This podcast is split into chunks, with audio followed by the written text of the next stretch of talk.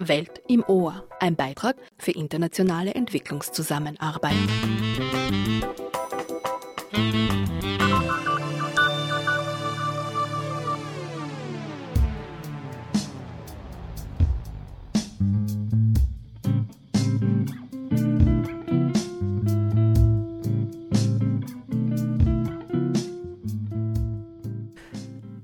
Liebe Hörerinnen und Hörer, sehr herzlich willkommen zu einer weiteren Ausgabe der Radio- und Podcast-Reihe Welt im Ohr. Mein Name ist Mayada Hadaya. In dieser Sendung widmen wir uns dem Thema globale Ernährungssysteme. Hunger betrifft nicht ausschließlich Länder des globalen Südens, aber Mangelernährung ist immer ein Problem von Armut und wir stellen uns natürlich immer wieder die Frage, ist es notwendig, dass Menschen hungern, wenn so viel produziert wird? Womit hängt Versorgung, Ernährung oder auch Mangelernährung zusammen? Besonders in Krisenzeiten haben Menschen Schwierigkeiten, ihren täglichen Nahrungsmittelbedarf zu decken. Gleichzeitig gibt es aber auch viele Initiativen, Bewegungen und neue Konzepte der nachhaltigen und biologischen Ernährung. Einen Einblick in aktuelle globale Ernährungssysteme gibt uns Waltraud Rabitsch, über das Konzept Ernährungsdemokratie sprechen in dieser Sendung Christina Gugerell und Marta Lopez Cifuentes von der Universität für Bodenkultur in Wien, die Nachwuchspreisträgerinnen vom Österreichischen Preis für Entwicklungsforschung 2021.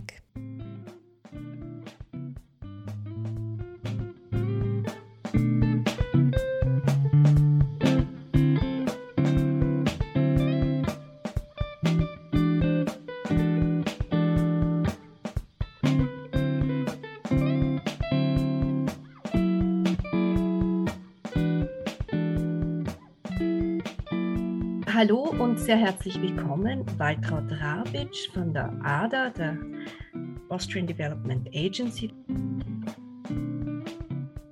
Schön, dass Sie Zeit haben und leite zu Ihnen über einen globalen Einblick zu geben in Bezug auch auf die Arbeit der ADA mit einigen Beispielen aus Projekten, die auch die österreichische Entwicklungszusammenarbeit fördert.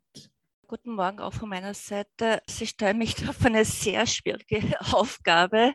Äh, wenn man sich das auf der globalen Ebene anschaut, ist das äh, natürlich äh, sehr komplex weswegen man heutzutage auch nicht mehr von Ernährungssicherheit oder Food Security per se spricht, sondern von Food Systems, also Ernährungssystemen, weil man äh, stärker dazu übergeht, also das als, als ein System zu sehen, also angefangen von der landwirtschaftlichen Produktion, das Farmsystem, das Umweltsystem, was natürlich dann so, so stark damit zusammenhängt, klimatische Veränderungen, das politische System, das wirtschaftliche System. Also es ist insgesamt alles sehr komplex. Und man muss halt dann auch in der Praxis schauen, einerseits diese Komplexität zu analysieren, die, die großen Herausforderungen, Problemstellungen herauszufiltern, aber dann auch möglichst äh, konkret und äh, lokal angepasst, also äh, bedarforientiert dann arbeiten, die Bauern, Bäuerinnen vor Ort zu unterstützen. Ja, wir haben natürlich äh, gewisse Vorgaben, wie wir arbeiten. Es ist also auch so die, die Frage äh, der ökologisch nachhaltigen Landwirtschaft. Äh, von unserer Seite wird es sehr stark Biolandwirtschaft oder ökologische Landwirtschaft propagiert. Wir wissen aber auch, dass es nicht überall möglich ist weil auch die Klimabedingungen oder vor allem auch die Böden sehr unterschiedlich sind und äh, natürlich bei manchen Böden auch der Bedarf besteht, da auch chemischen Dünger einzusetzen. Beziehungsweise ist es natürlich auch eine Frage, ja, wie lange haben Bauern, Bäuerinnen schon chemischen Dünger, Pestizide eingesetzt? Wenn man jetzt sagt, sie sollen zur ökologischen Landwirtschaft konservieren oder wenn es ein Interesse von ihrer Seite besteht, ähm, sagen hat da wissenschaftliche Forschungen, dass in den, e, zumindest in den ersten Jahren mit einer Reduktion der Ernte zu rechnen ist.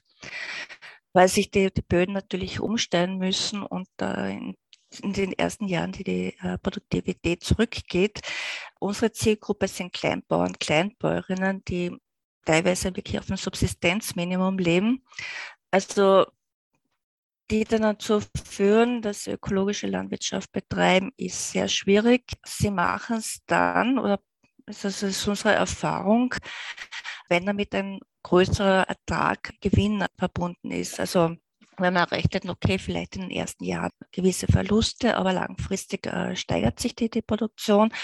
Oder wir können mit den Produkten, mit den landwirtschaftlichen Produkten ein höheres Einkommen erzielen. Also ein Premium, das die Konsumentinnen zahlen, weil es dann Bio ist. Das geht in Europa, also unsere Intervention, die wir noch am Westbalkan haben, äh, teilweise auch im äh, Südkaukasus, also Armenien, Georgien, ist aber natürlich sehr schwierig in, in Afrika. Das heißt, da geht man dann eher über, dass man dann sagt, okay, äh, man versucht äh, ökologisch nachhaltige Landwirtschaft, zum Beispiel in Mosambik ist das die sogenannte Conservation Agriculture. Das heißt, es ist im Grundprinzip eigentlich auch ökologisch, aber es ist ein gewisser Einsatz von äh, Düngermitteln erlaubt, weil die Böden so schlecht sind und zugedüngt werden muss. Aber wird jetzt sehr äh, stark darauf geschaut, dass halt, äh, wie viel gedüngt wird, wo gedüngt wird, wann.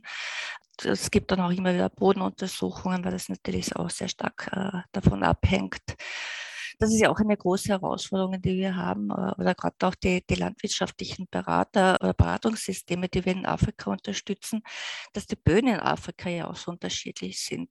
Also von ihrer Zusammensetzung, Fruchtbarkeit, äh, dem Bedarf an äh, Nährstoffen, der dazugesetzt werden muss. Und deswegen braucht es auch diese regelmäßige Beratung und Unterstützung von Kleinbauern, Kleinbäuerinnen bin jetzt ein bisschen abgeschweift auf die ökologische Landwirtschaft hat natürlich auch sehr stark mit dem Thema zu tun, auch die Frage der Nachhaltigkeit.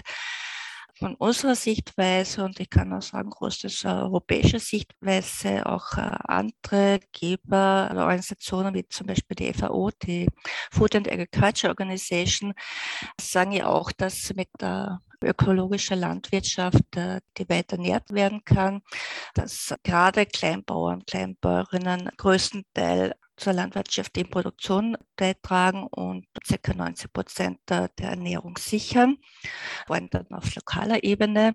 Aber es gibt natürlich auch andere Stimmen, die dann sehr äh, stark propagieren, GMO, also genetisch veränderte Organismen oder Hybrid-Saatgut, einfach auch, dass man das sagt, okay, um wirklich die Produktivität zu haben, äh, um genug Nahrungsmittel zu haben, äh, braucht es einen Einsatz dieser Mittel. Ich sehe das anders, vor allem ist es meiner Ansicht nach auch nicht nachhaltig.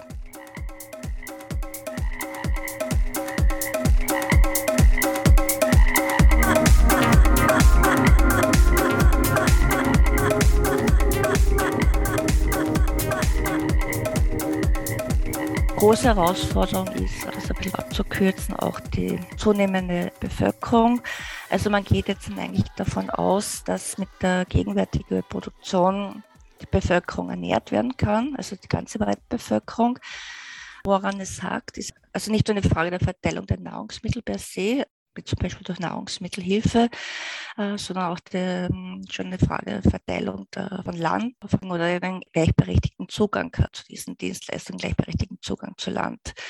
Das ist natürlich eine große Herausforderung und ähm, man, ich habe vorher angesprochen, dass man davon ausgeht, dass Kleinbauern, Kleinbauern auch auf ihren kleinen Flächen, die oft nur einen Hektar groß sind, viel produzieren können. Sie bauen dann oft saisonale Produkte an oder einjährige Pflanzen aber das auch mit dem Hintergrund, äh, Landbesitz ist nicht geregelt. Das heißt, sie haben irgendwie keinen offiziellen Titel. Es ist, besteht immer auch die Gefahr, dass äh, das Land äh, weggenommen wird, von jemand anderem gebraucht wird.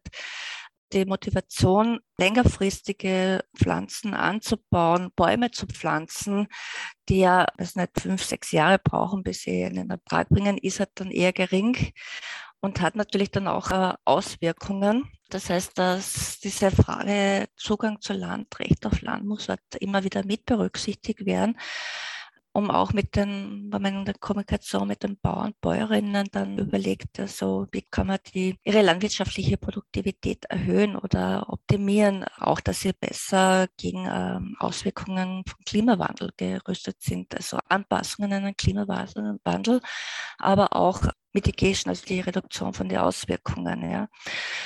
Meine große Herausforderung, was ich auch sehe, ist, es wird viel mit äh, Kleinbauern, Kleinbauern, Subsistenzbauern gearbeitet, die von sich aus investieren, vorwiegend ihre eigene Arbeitskraft, aber wenig eigene Ressourcen haben, um wirklich die Produktion dann auszuweiten. Und das ist ja auch dann oft äh, eine Herausforderung, wenn man sagt, okay, man fokussiert sich nur auf die landwirtschaftliche Beratung oder auf einen Aspekt, weil dann hapert es dann an anderen Dingen und anderen Dienstleistungen, wo die Bauern und Bäuerinnen keinen Zugang haben. Das heißt nicht, dass man es jetzt nicht machen kann, dass man jetzt zum Beispiel nur Beratungsdienste leistet, aber man muss halt irgendwie sicherstellen, dass es vielleicht andere Geber gibt oder die Regierung selber, die ein Regierungsprogramm hat, wo das in der größeren Komplexität unterstützt wird. Sie haben gemeint, Ihre persönliche Meinung ist eine ganz andere aus der Erfahrung. Vielleicht dahingehend noch ganz kurz zurück in Bezug auf die Aussage der FAO, dass eine Welternährung mit biologischer Landwirtschaft möglich ist, mhm. äh, in Bezug auf eben die ähm, genetisch mutierte Saatgut etc. Was ist denn da äh, Ihre Meinung dazu? was ich gelesen habe, Analysen, Studien, auch in Gesprächen mit ähm, Wissenschaftlern, also zum Beispiel Kollegen, Kolleginnen, die bei uns auf der BOKO arbeiten, äh, also der Universität für Landwirtschaft, da sind wir auch immer regelmäßig im Austausch, FAO-Publikationen etc. Sagen wir so, man bildet sich natürlich eine Meinung. Insgesamt ist es so, dass Österreich sehr stark Biolandwirtschaft äh, fördert. Man sieht es auch zunehmend in Europa, in anderen Teilen der Welt, dass das äh, zunimmt. Ich habe das lange überlegt, man als und Wider, was es bringt, also jetzt GMO produzierte oder Hybridsaaten. Es sind halt viele offene Fragestellungen damit verbunden. Man zum Beispiel bei GMO kennt man viele Auswirkungen noch nicht. Ja. Bei Hybridsaaten weiß man, dass es zum Teil sehr starke negative Auswirkungen gibt, weil das Hybridsaatgut oft äh, nur einjährige Produkte sind. Äh, das heißt, die Bauern, Bäuerinnen müssen jedes Jahr neu das Saatgut kaufen und geraten so in, in uh, zunehmende Abhängigkeit. Und äh, das sind halt verschiedene Faktoren, Faktoren, die man analysiert und äh, dann hat äh, sich eine Meinung dazu bildet. Und ich, meine, ich stehe hinter der, der Biolandwirtschaft, aber wie auch vorher schon gesagt hat, ich weiß, dass es nicht überall möglich ist. Aber deswegen ökologisch nachhaltige Landwirtschaft oder wie man es jetzt auch zusammenfasst unter Agrarökologie.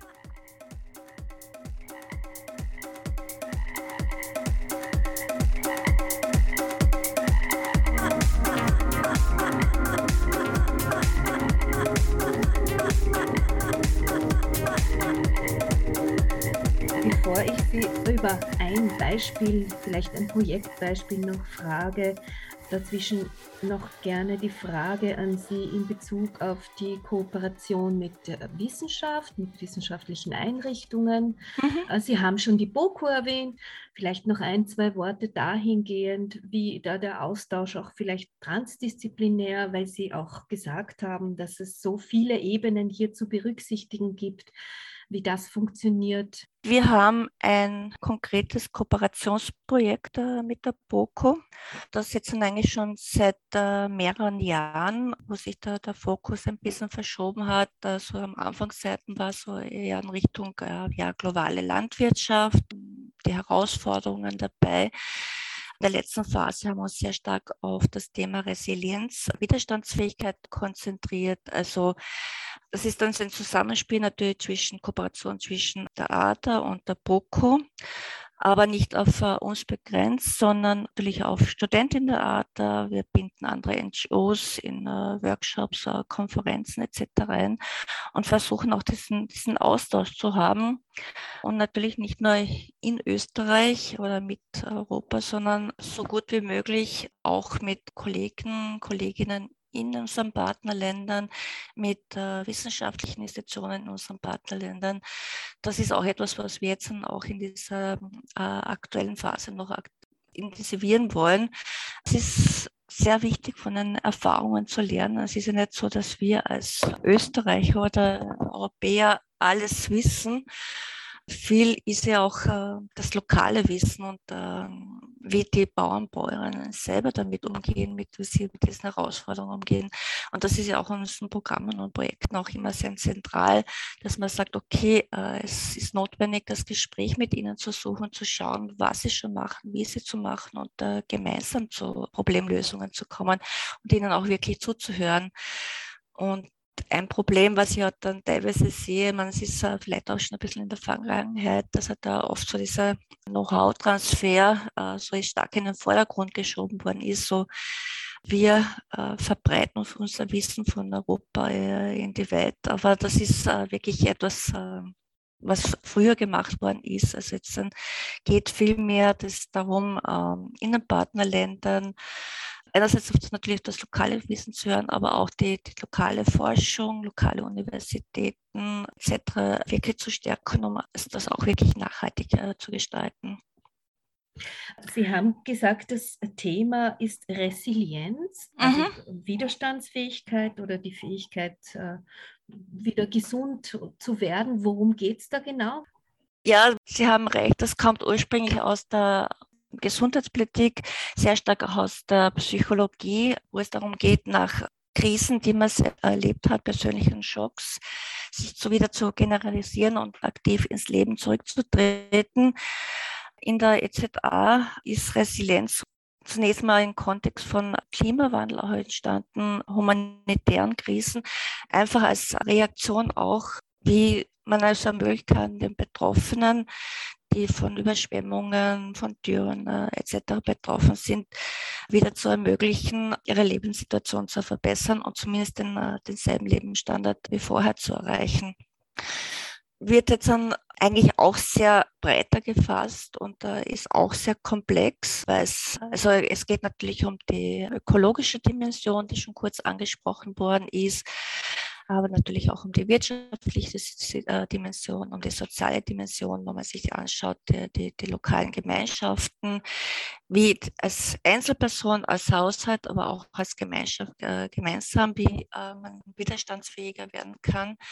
Und das ist auch eine große Herausforderung. Man, äh, das haben wir jetzt in, äh, in vielen unserer Partnerländern zum Beispiel Somalia in, in Äthiopien. Früher hat es immer geheißen, so alle sechs, sieben Jahre hat es eine Dürre gegeben. Das heißt, die Menschen haben unter Hunger gelitten und haben halt dann ähm, selber Maßnahmen ergriffen, um ihr Überleben zu sichern. Das, in der Regel ist es dann, äh, man hat Vieh verkauft, um halt über die schlimme Zeit hinwegzukommen. Jetzt haben sich diese Dürreperioden intensiviert. Äh, das heißt, äh, man kann jetzt eigentlich fast jedes Jahr. Das heißt, die Bevölkerung hat nicht mehr die Möglichkeit, sich zu regenerieren, auf diesen Standard wieder zurückzukommen, verarmt zunehmend und äh, ist stark von Hunger, und Unterernährung gefährdet, weil Armut und äh, Unterernährung sind ja eng miteinander verbunden. Ja.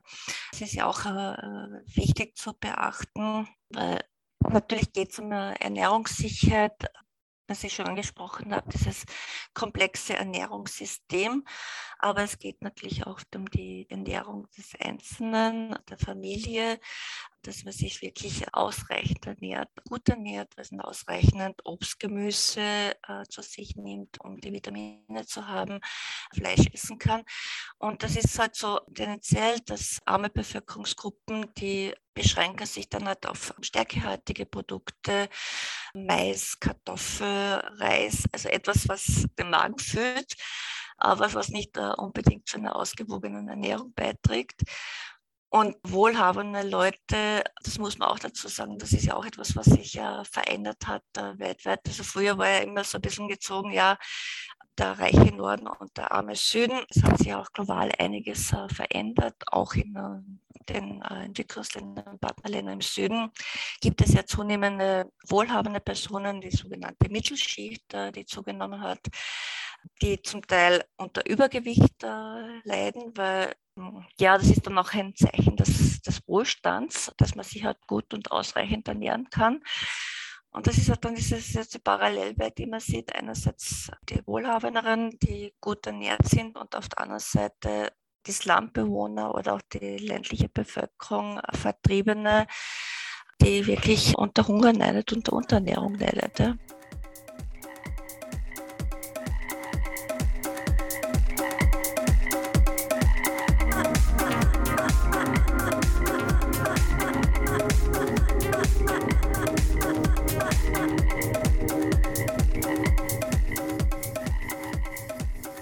Ein abschließendes Beispiel, das Ihnen einfällt, zu einem Projekt, das die Entwicklungszusammenarbeit fördert in Bezug auf biologische Landwirtschaft. Sie haben schon Europa auch genannt, dass auch hier mhm. im Kaukasus zum Beispiel das vielleicht auch so als ein bisschen als Vorbild gezeigt wird. Um, ähm, es gibt ein Nachfolgeprojekt.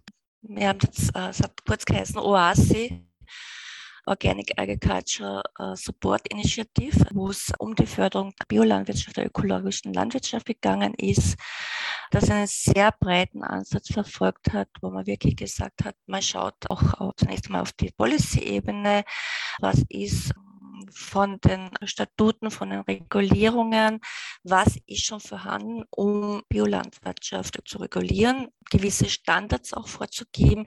Inwieweit ist das mit den europäischen Biostandards vergleichbar? Können die Armenier dann exportieren? Ist es EU? Ist es Russland? Ist es in den Iran? Da gelten überall ein bisschen andere Standards. Das heißt auch die Frage dann, wer man zertifiziert, nach welchen Standard sollen dann die Leute zertifizieren. Also sehr viel auf äh, Policy-Ebene, natürlich auch sehr viel äh, Kapazitätsentwicklung, Zusammenarbeit mit den zuständigen Ministerien, der Beratungssystemen etc. Dann auch eine große Vermarktungskomponente. Es ist in Armenien war nicht so das große Problem. Die Leute jetzt ja, ist natürlich auch gemacht worden, dass man wirklich äh, Training macht, was heißt ökologische Landwirtschaft, dass sie auch äh, Einblick haben in die Standards, was sind die, die Herausforderungen. Aber im Vordergrund ist ein bisschen gestanden die Vermarktung, sehr stark von Armenien gewünscht Richtung Export, wo wir dann auch immer ein bisschen in Diskussion getreten sind, weil in erster Linie steht ja unserer Meinung nach einmal die nationale Versorgung und die, die lokale Versorgung. Wenn man natürlich auf reine Biolandwirtschaft abzieht, dann muss man halt schauen, wie viele Abnehmer, Abnehmerinnen gibt es dann in Armenien, wie hoch ist der Bedarf. Aber sich die Vermarktung äh, dann genauer anschauen und die Produzenten, Produzentinnen äh, dabei zu unterstützen, Informationen äh, zu bekommen über Preise, Standards, die gewünscht werden. Und eine wichtige Komponente waren auch so eine, eine Grant-Schiene, wo die Kleinbauern, Kleinbürgerinnen neben dem Training, das sie erhalten haben in der Produktion, in der Vermarktung, auch unterstützt worden sind in finanzieller Hinsicht. Das heißt nicht, dass man das Geld direkt übergeben hat, aber man hat sie da unterstützt, dann landwirtschaftliche Geräte kaufen zu können.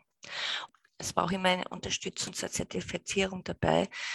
Wir haben da unterschiedliche Produkte unterstützt, angefangen von ähm, ja, wild gesammelten Beeren, Kräutern bis zum Obst was auch unterschiedliche Zeit braucht für die Zertifizierung. Also wild gesammelte Früchte können zum Beispiel nach einem Jahr zertifiziert werden. Da ist die Übergangszeit relativ kurz. Bei anderen Produkten, vor allem bei Obst, ist es äh, drei Jahre. Und das kostet natürlich auch einiges. Und um auch dann einen Anreiz zu geben, ist halt auch dann gesagt, okay, natürlich wird nicht alles übernommen an den Kosten, die da anfallen, aber es kann auch ein, äh, ein Teil der Kosten dann uh, beantragt werden und uh, in gewisser Weise dann die, die Zertifizierung in einem gewissen Ausmaß subventioniert werden. War ein sehr erfolgreiches Projekt.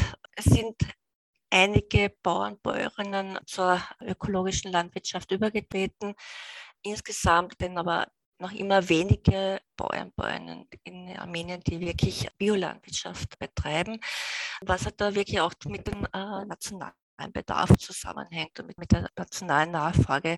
Weil die Vermarktungsmöglichkeiten ins Ausland ist jetzt nicht so hervorragend. Uh, Russland gibt es dann natürlich auch wieder die Probleme mit dem Rubel, uh, Rubelabwertungen etc. Es wird aber jetzt in der Folgephase weitergeführt. Also es gibt ein Folgeprojekt das eigentlich zwei Fokus hat. Einerseits äh, diese äh, Weiterführung der Schiene ökologische Landwirtschaft. Und die zweite, etwas größere Schiene heißt Green Agriculture. Das heißt äh, eigentlich auch ökologisch nachhaltige Landwirtschaft, aber auch sehr breit jetzt angestreut, was gemacht wird und unterstützt wird. Es ist natürlich aufgrund von Covid sind da natürlich auch unsere Reisen eingeschränkt, aber es läuft gut und also ich würde das schon als erfolgreiches äh, Projekt bezeichnen, auch mit dem Hinblick, also dass man wirklich Biolandwirtschaft fördert.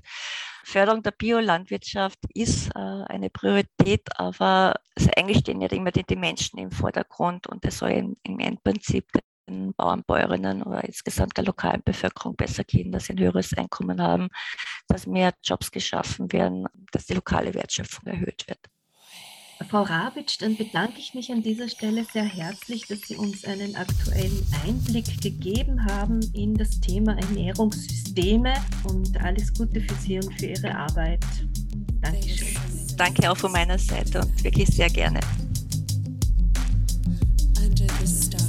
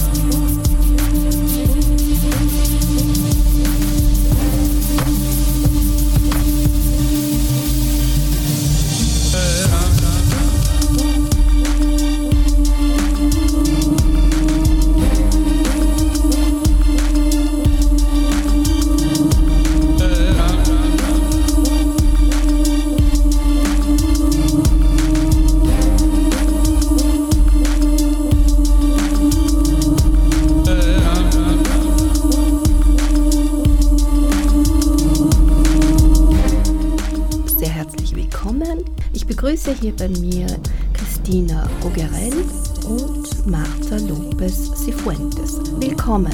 Dankeschön. Danke. Ihr seid die Preisträgerinnen des österreichischen Preises für Entwicklungsforschung 2021 und zwar im Bereich Nachwuchs, die Nachwuchsforschungspreisträgerinnen. Und äh, ich freue mich, wenn wir über eure Forschung sprechen. Genau, vielleicht könnt ihr euch vorstellen bitte und äh, auch, warum ihr diesen Preis gewonnen habt. Ähm, ja, mein Name ist Christina. Ähm, ich arbeite an der BOKO jetzt seit vier Jahren am Institut für nachhaltige Wirtschaftsentwicklung. Äh, habe da auch meine Dissertation geschrieben, die ich letzte Woche abgeschlossen habe. Und warum wir diesen Preis gewonnen haben, ist eine gute Frage. Ich glaube, da müsste man die, die fragen, die es entschieden haben. Zu welchem Thema habt ihr den Preis gewonnen? Zu also, Recht gewonnen. Ja. Martha und ich haben in den letzten Jahren zum Thema ähm, Ernährungsdemokratie geforscht. Äh, das im Rahmen auch von einem Projekt, wo es sehr stark ums, ähm, um die Ernährung und Landwirtschaft in Wien gegangen ist. Das war auch ein Grund dafür, dass das Thema auch Wien war oder der Fokus auch Wien war und Ernährungsdemokratie. Da geht es eben stark darum, dass alle Menschen, die wollen, ähm, das Recht dazu haben, mitzusprechen und mitzubestimmen über ihre Ernährung, auch die Produktion von, von Lebensmitteln. Okay, wir kommen näher zu dem Begriff etwas später oder genauer dazu. Ja. Mhm. Martha, bitte einige Worte zu dir. Ja, hallo, ich bin Martha. Ich arbeite auch an der BOKU im Institut für ökologischen Landbau, arbeite seit vier Jahren zusammen mit Christina in dem Projekt The Future of Urban Food heißt es, gemeinsam mit anderen Kollegen von der BOKU. Das heißt, ihr kennt einander. Das ist einmal ja. eine gute ja. Voraussetzung für eine gute Kooperation. Und ähm, ihr habt schon angesprochen, es geht um Ernährung, es geht um Ernährungsdemokratie. Darauf werden wir dann näher eingehen in eurer Forschung auch. Vielleicht noch ganz kurz so ein paar Sätze zu eurer Motivation, warum gerade dieses Thema oder wie ihr überhaupt auch im Studium dazugekommen mhm. seid. Vielleicht nicht konkret Ernährungsdemokratie, aber schon Ernährungssouveränität oder auch, dass Ernährung in meiner Umgebung selber oder mitentscheiden zu können, mitgestalten zu können, das war für mich etwas, was ich hier in Wien gelebt habe. Also ich bin äh, nach Wien vor neun Jahren gekommen und da habe ich angefangen, so Bio-Kistel zu bestellen. Dann war ich bei einer Food Coop, beim Ernährungsrat und habe ich gesehen, wie man auch in der Stadt das Ernährungssystem mitgestalten kann. Und das war für mich eine große Motivation. Und für Ernährungsdemokratie selbst war durch unsere Forschung, da haben wir mit ganz vielen verschiedenen Akteuren, also Leute, die irgendwas mit Ernährung, Landwirtschaft zu tun haben, geredet. Und da haben wir gemerkt, dass die Leute alle haben Interesse, das System nachhaltiger zu gestalten, aber alle in verschiedene Art und Weisen. Und es fehlt diese Kommunikation, gemeinsame Arbeit und dass alle auch die Möglichkeit haben, das zu machen. Was war bei dir so ausschlaggebend, ähm, Christina? Einerseits ist es sehr ähnlich wie bei Martha, also durch die Arbeit in der Wissenschaft und vor allem aber auch durch die Zusammenarbeit dann mit verschiedenen Akteurinnen in Wien, die sich mit diesem Thema beschäftigen ähm, und einfach dem Wissen darum, dass sich einfach was ändern muss und dass es vor allem mehr Kommunikation braucht, auch mehr Nähe zwischen den Personen, die sich mit dem Thema Ernährung und Landwirtschaft auseinandersetzen und in diesem Sektor auch arbeiten. Persönlich war es nicht das Wissen, sondern vor allem die Erfahrung. Ich habe das selbst erfahren durch meine Eltern, die haben einen Biobauernhof in Niederösterreich. Und da war das einfach auch schon von klein auf so mitzuerleben, wie es ausschaut für Bäuerinnen und Bauern auch in Österreich, mit welchen Ungerechtigkeiten oder es ist einfach ein, ähm, ich würde nicht sagen Ungerechtigkeiten, aber welche Schwierigkeiten und Herausforderungen es da einfach gibt, auch jedes Jahr wirklich zu überleben, weiterzumachen und mit welcher fehlenden Wertschätzung auch mhm. diese Personen konfrontiert sind. Mhm. Wir haben jetzt schon zwei Begriffe gehört, die ich euch bitten, dann etwas näher zu erläutern. Das eine ist eben die Ernährungssouveränität, das andere die Ernährungsdemokratie. Und darüber hinaus habt ihr ja den Entwicklungsforschungsnachwuchspreis bekommen. Das heißt, es geht hier auch um ein globales Thema. Die Frage dann etwas später. Aber fangen wir mal an mit der Ernährungssouveränität. Wie würdet ihr das erklären? Ernährungssouveränität ist das Recht von allen Menschen und Ländern, ihre Ernährungspolitik bzw. Landwirtschaftspolitik selbst zu definieren. Das wurde in den 90er von einer Kleinbauerbewegung äh, geprägt. Und das ist kein wissenschaftliches Konzept, sondern eine Bewegung, die von der Zivilgesellschaft und vor allem Kleinbauern entwickelt wurde. Gleichzeitig auch in den 90er wurde das Konzept Food Democracy, also Ernährungsdemokratie, entwickelt, aber dieses Mal von Wissenschaftlerinnen in Europa oder USA, also im globalen Norden. Das ist ein wissenschaftliches Konzept und da ist der Fokus eher auf Bürgerinnen und Bürger, während beim Ernährungssouveränität ist der Fokus eher auf Kleinbäuerinnen und Bauern. Ja, ihr habt schon angesprochen, die Kommunikation auch untereinander ist sehr wichtig, das Vernetzen untereinander. Es gibt sehr viele unterschiedliche Interessen und sehr viele unterschiedliche Vorstellungen. Weil ich schon von einem globalen Kontext gesprochen habe, kann man das natürlich alles nicht eins zu eins miteinander vergleichen. Was sind denn so weitere Probleme oder in diesem Ernährungssystem, wo ihr euch Gedanken gemacht habt?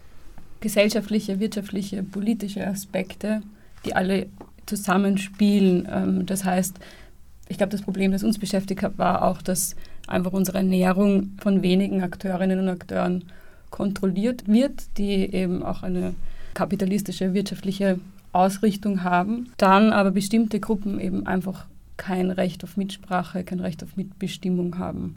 Die Ernährung wird von wenigen bestimmt und das beeinflusst alle und hat nicht nur soziale Auswirkungen und führt nicht nur zur sozialen Ungleichheit, sondern hat dann eben auch ökologische Auswirkungen, wie eben den Verlust der Artenvielfalt oder ähm, unsere Ernährung oder die Art und Weise, wie wir Landwirtschaften trägt eben auch zum Klimawandel bei.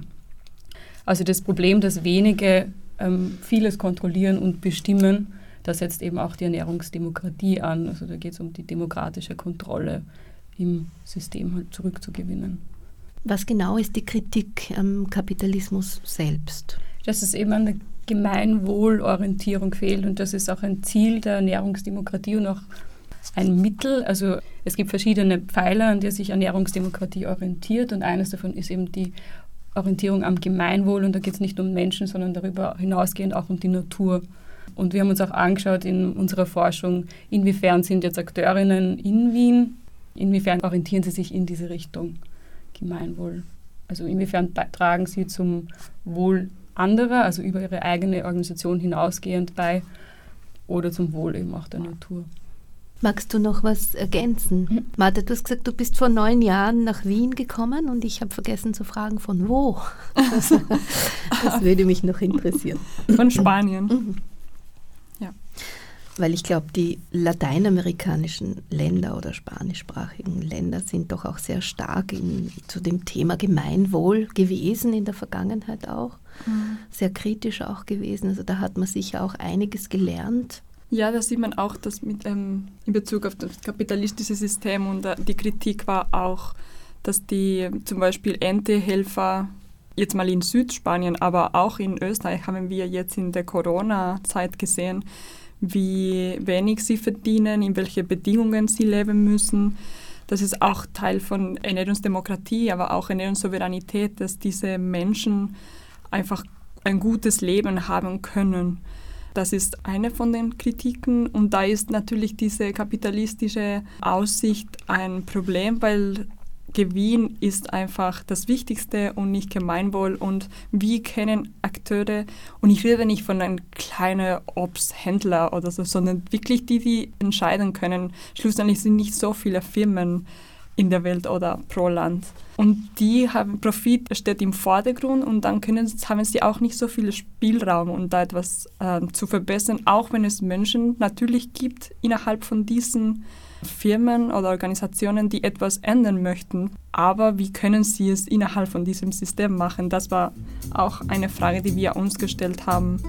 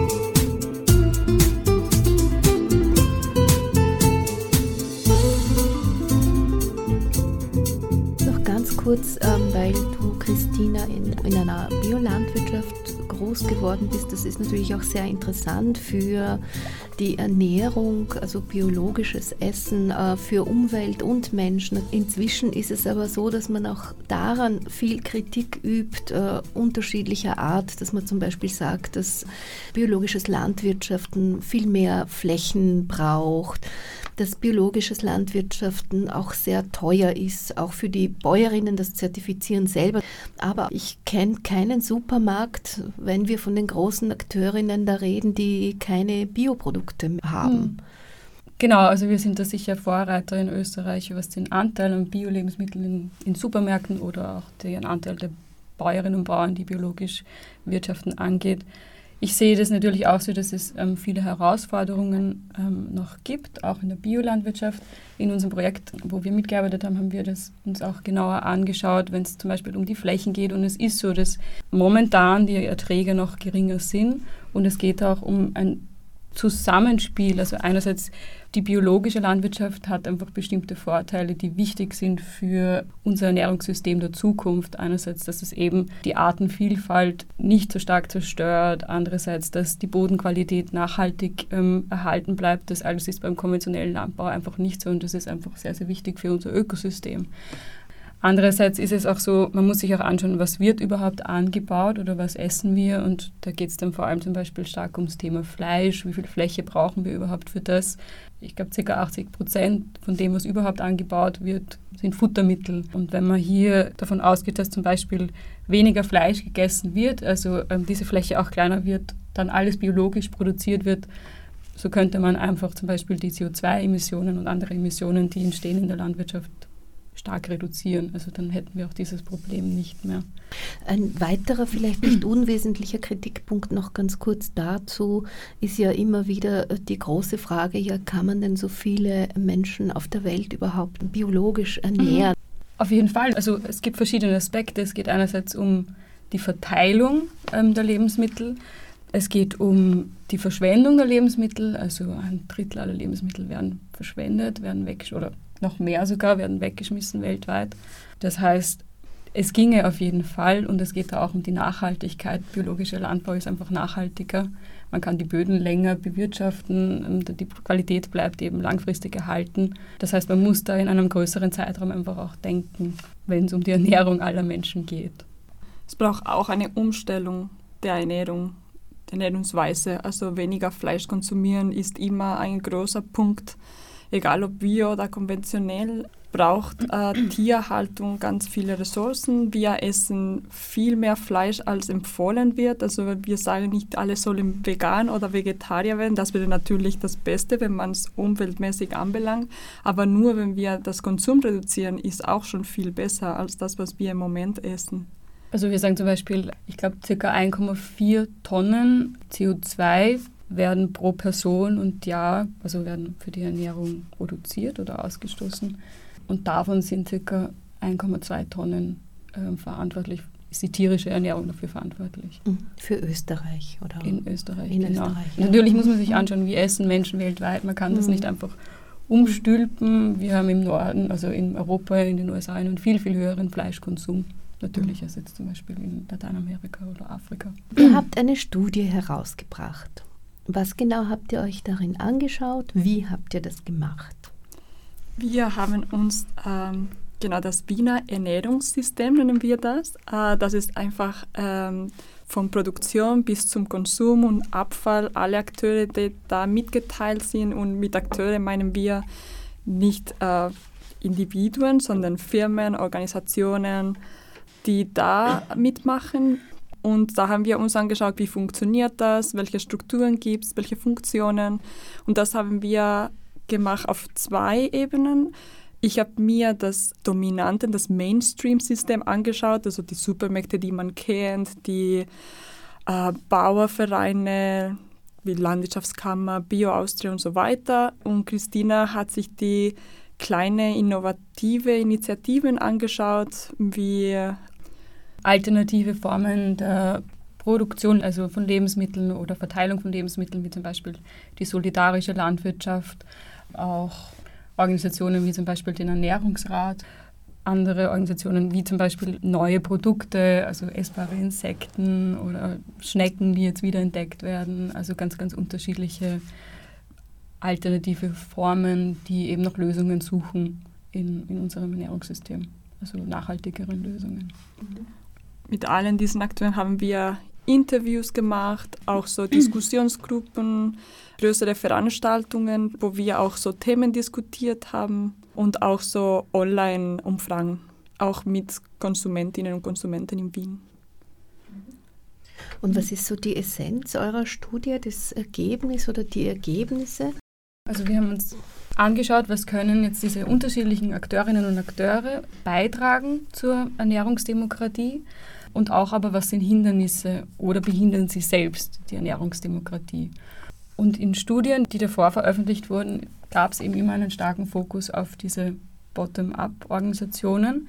Und wir haben uns da angeschaut, aber was können auch zum Beispiel Mainstream-Organisationen beitragen zu dieser Ernährungsdemokratie, die diese ja gleichzeitig, also da gibt es viele, die das dann ja auch behindern, einerseits durch Machtmissbrauch oder so oder durch die Nichtweitergabe von Wissen. Und ein Ergebnis ist eben, dass es wichtig ist, trotzdem sich beide Akteurinnen anzuschauen, weil wenn man nur von den Bottom-up-Organisationen ausgeht, dann wäre es, glaube ich, zu wenig, um wirklich dorthin zu kommen zu mehr Demokratie, weil es geht eben um alle und da geht es auch um die, die es teilweise oft behindern und die zu verstehen und zu schauen, ah, was sind deren Motivationen. Und aber auch, dass nicht alle im Mainstream eben diese Orientierung auch haben, sondern dass vor allem zum Beispiel in Wien die Stadt Wien viel dazu auch beitragen möchte, kleinere Organisationen auch fördert, wie zum Beispiel eben diesen Ernährungsrat, der sich stark mit dem Thema Lebensmitteldemokratie, Ernährungsdemokratie auseinandersetzt. Wir beschäftigen uns hier mit Themen, wo Menschen vieles selber gestalten können. Könnt ihr euch vorstellen, dass das, was ihr jetzt hier für Österreich und Wien ähm, exemplarisch gemacht habt, dass man das auch ein bisschen ausweiten kann also es geht, glaube ich, um diesen, denk ans jetzt lokal handeln und global denken. Es ist so, dass Innovationen vor allem auf lokaler Ebene entstehen, deswegen ist und auch ähm, wirken, deswegen ist es wichtig, auch die lokale Ebene gut zu verstehen und lokale Systeme einfach eine Vorbildfunktion haben können. Natürlich ist es nicht leicht, jetzt die Erkenntnisse aus Wien umzustülpen auf eine Stadt in Rio de Janeiro oder so, also, weil es einfach um ganz andere Dinge geht. Aber ich glaube, wenn es um Zusammenarbeit geht, Kollaborationen, die Weitergabe von Wissen, die Orientierung am Gemeinwohl und auch es darum geht, die Dinge in Richtung Nachhaltigkeit auch voranzutreiben und auch zu, umzusetzen, das gilt ja für alle. Also das ist ja was, was man dann wieder doch auf größere Kontexte umsetzen kann, dass es diese vier Pfeiler eben braucht und diese vier Pfeiler gefördert werden müssen, damit wir eben zu mehr Demokratie wiederkommen im Ernährungssystem. Egal ob jetzt lokal, national oder global. Ja. Ja. ja. ich habe noch ein paar Punkte dazu.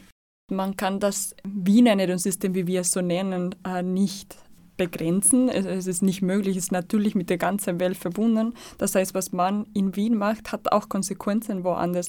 Wir haben uns die Initiative nur auf lokale Ebene angeschaut, aber es gibt auch Initiativen, die können mit Kaffeehändlern in Kolumbien arbeiten mhm. und die sind aber auch in Wien. Also gibt es auch Verbindungen mit allen anderen Regionen in der Welt. Zweitens, Wien ist eine Stadt und Urbanisierung ist eine sehr, eine sehr große Bewegung im Moment. Mehr Menschen, mehr, mehr Menschen wohnen in Städten und es wird immer mehr.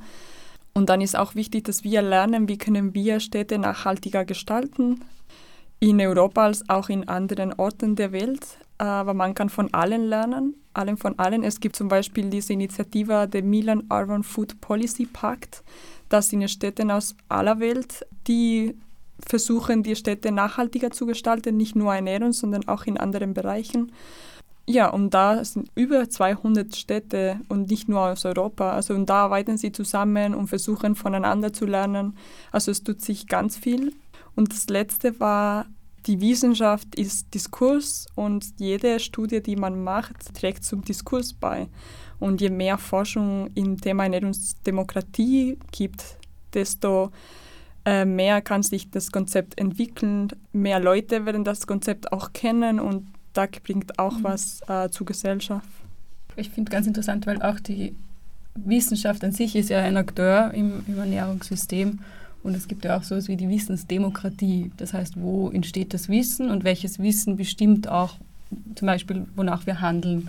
Und es ist natürlich sehr wichtig, dieses wissenschaftliche Wissen, aber wo ein Fokus auch für uns war im Projekt, auch zum Beispiel das Wissen von anderen Akteurinnen mit reinzunehmen und auch eine andere Art von Wissen gelten zu lassen, wie zum Beispiel eben das Erfahrungswissen, das eben zum Beispiel sehr, sehr oft Bäuerinnen und Bauern haben oder Erntehelferinnen und Erntehelfer, wer auch immer. Und welche Art von Wissen zählt etwas in unserem System. Ich freue mich, dass ich mit euch reden durfte hier im Studio. Die Sendung ist vorproduziert. Ich bedanke mich sehr herzlich an dieser Stelle bei euch und wünsche euch alles Gute für die weitere Forschung und Arbeit. Danke. Danke.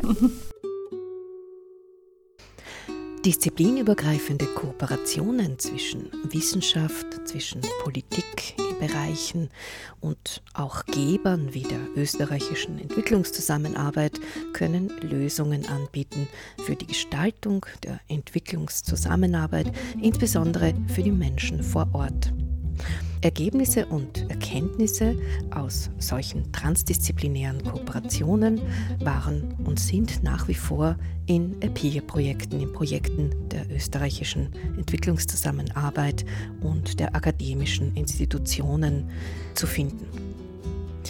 Insbesondere ist die Zusammenarbeit der österreichischen Entwicklungszusammenarbeit und wissenschaftlichen Institutionen bemüht, die rezente Forschung mit entwicklungspolitischen Fragestellungen in diesem lebenswichtigen Bereich zu verbinden.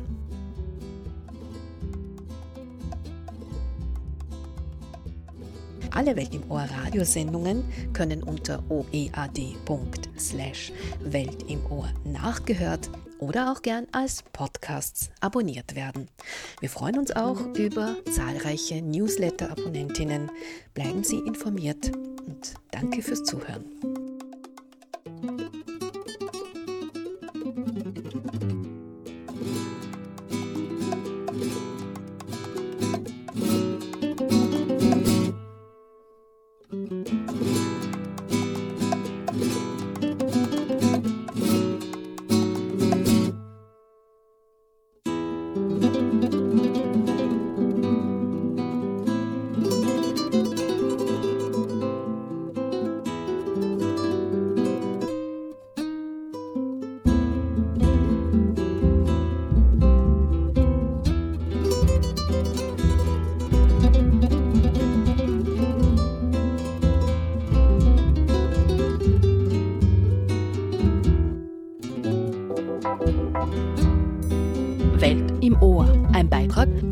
Internationale Entwicklungszusammenarbeit.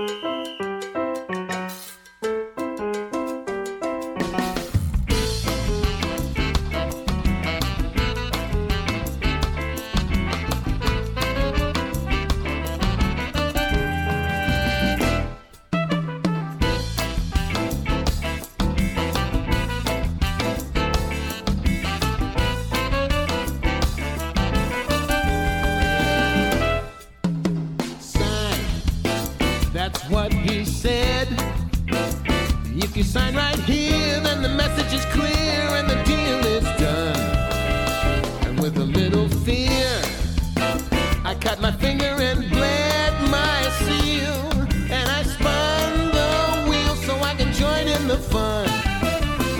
Then he told me, There's no need to worry, you're free as what you got.